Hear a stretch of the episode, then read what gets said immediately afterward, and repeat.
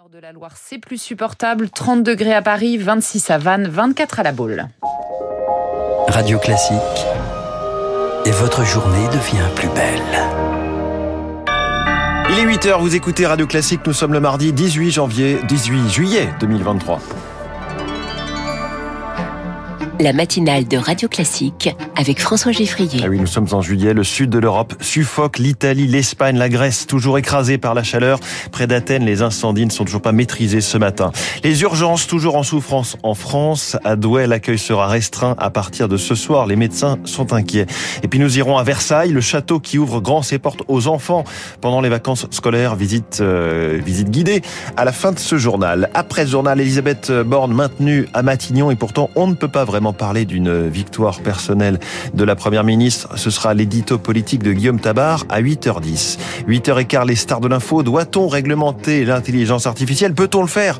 Comment y réfléchir alors que cette technologie ne fait que démarrer son déploiement?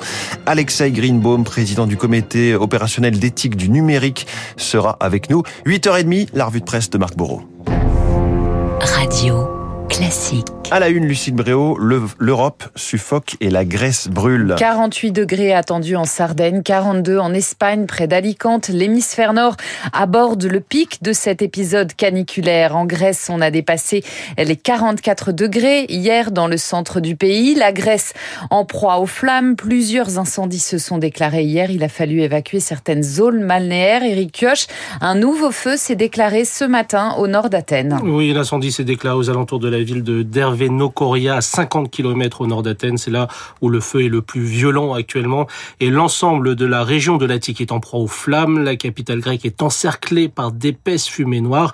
Hier déjà, le feu s'est propagé au sud, à proximité immédiate de l'aéroport. Un homme soupçonné d'être à l'origine de l'incendie a été interpellé. Selon le porte-parole des pompiers, il s'agirait d'un étranger dont la nationalité n'a pas été dévoilée. À l'ouest d'Athènes, un autre incendie continue de ravager les côtes du golfe de Corinthe sur les hauteurs de la ville de Loutraki, une station balnéaire très prisée. Les habitants des villages alentours ont été sommés d'évacuer, parmi eux 1200 enfants qui étaient en colonie de vacances.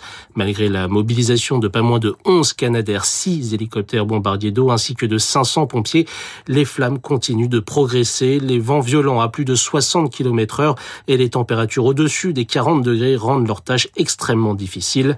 Les flammes se déplacent très vite et peuvent changer de direction à tout moment.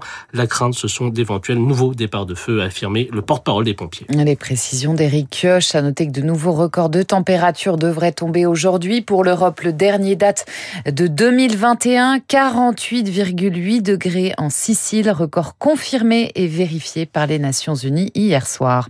En France, le plan de prévention lié aux fortes chaleurs a été activé dans 23 départements du Sud-Est. Tous sont en vigilance jaune ou orange canicule. Il prévoit un recensement des personnes vulnérables et des îlots de fraîcheur et un éventuel ajustement des horaires de travail sur les chantiers. Elisabeth Borne confirmée à Matignon. La première ministre sauve son poste. Emmanuel Macron a mis fin au suspense hier soir, mais plusieurs ministres vont devoir faire leur carton, des ajustements pour mieux attaquer la rentrée. Le chef de l'État qui reçoit le gouvernement ce soir a dîné à l'Élysée. Il s'exprimera dans la semaine avant de s'envoler pour l'Océanie.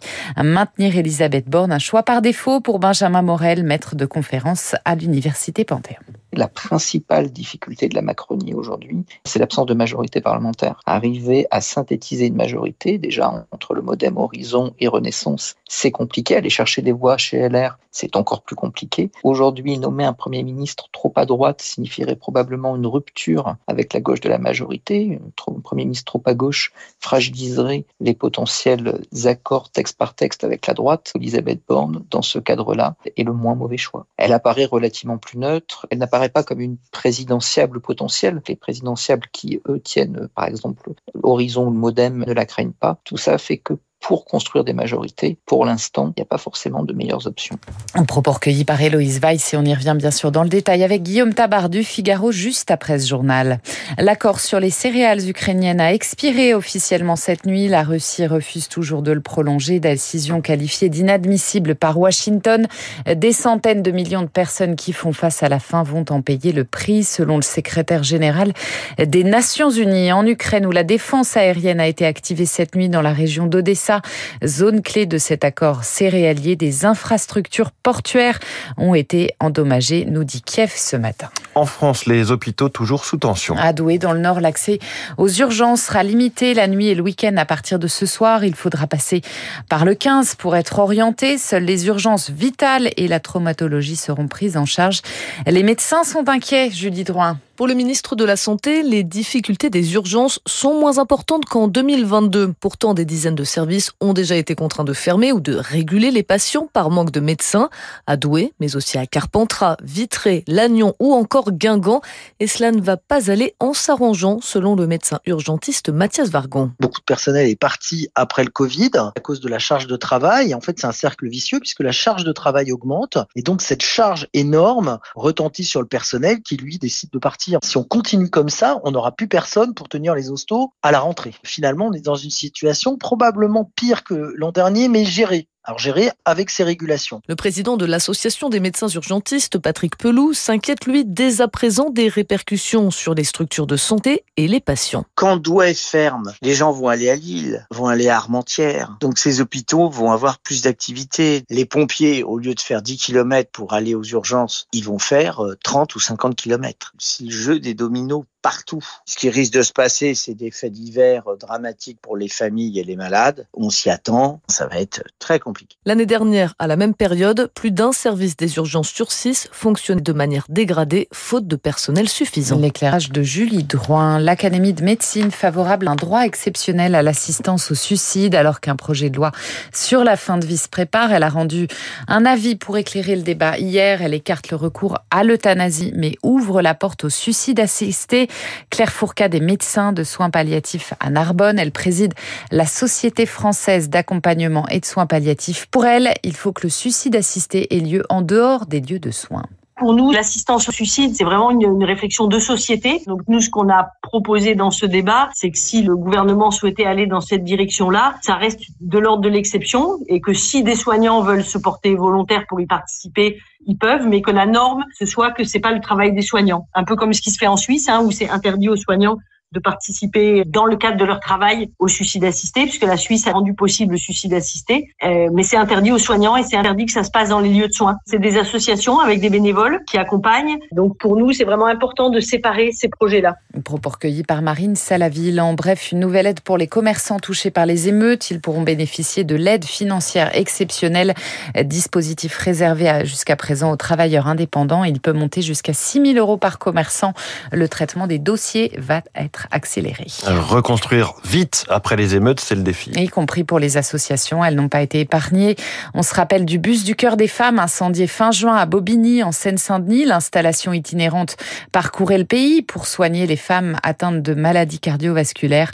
Projet cofondé par la cardiologue Claire Mounier-Veillé qui a pu compter sur la solidarité on voyait que c'était un bus de santé. Hein. On pouvait pas se tromper. C'est très choquant en fait. Nous, on est arrivé le matin, il y avait plus rien quoi. Il y avait la carcasse du bus qui fumait encore. Il y avait encore des petites flammes. Les pompiers sont revenus et les femmes attendaient leur dépistage. Hein. Je m'étais dit, faut pas pleurer devant les gens. Je me suis écroulée. Hein. On a perdu tout le matériel médical, donc trois appareils ECG, deux appareils Doppler.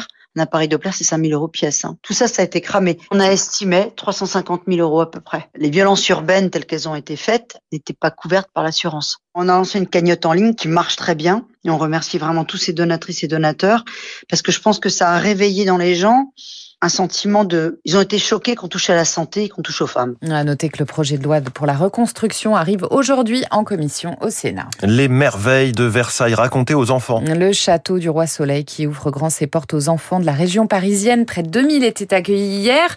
Huitième édition d'une journée de vacances à Versailles organisée à la fois par le château et son mécène émergie. Le reportage d'Anaïo pour Radio Classique. Sac à dos et gilets fluo, des dizaines d'enfants défilent devant les grilles dorées du château de Versailles. La journée commence par une chasse au trésor dans les jardins. Amusez-vous à observer la végétation autour de vous. On reste fidèle à ce que André le Nôtre avait imaginé pour les jardins de Versailles. La visite se poursuit à l'intérieur du château, à la découverte des appartements de Louis XIV et Marie-Antoinette. Vous avez vu ce magnifique plafond? Clou du spectacle, une reconstitution d'époque animé par des comédiens comme Thierry qui s'agite devant les enfants, vêtu de sa redingote et de sa perruque. Ça brise la glace puisque c'est très immersif en fait, du coup euh, c'est bien pour les enfants. Et le résultat est au rendez-vous pour Naïm 9 ans et Adem de 2 ans son aîné. Je me suis dit waouh c'est incroyable C'est la première fois que je viens. On m'avait dit la semaine dernière qu'on allait au château de Versailles, donc j'étais trop content. Même mes nuits j'arrivais pas à dormir. Des visites totalement gratuites pour les familles, des familles qui n'auraient pas forcément les moyens de s'offrir ce type de sortie, explique l'animatrice Perle Pinto qui accompagne le groupe d'enfants. Il y aura un réel coût hein, en transport et puis en billet pour accéder au site. Donc là pour eux c'est magnifique. Et une autre journée du même type aura également lieu le 21 août. Alors ce prince que vous savez capricieux, imaginez qu'un jour veux de l'or, de l'or partout, l'or j'adore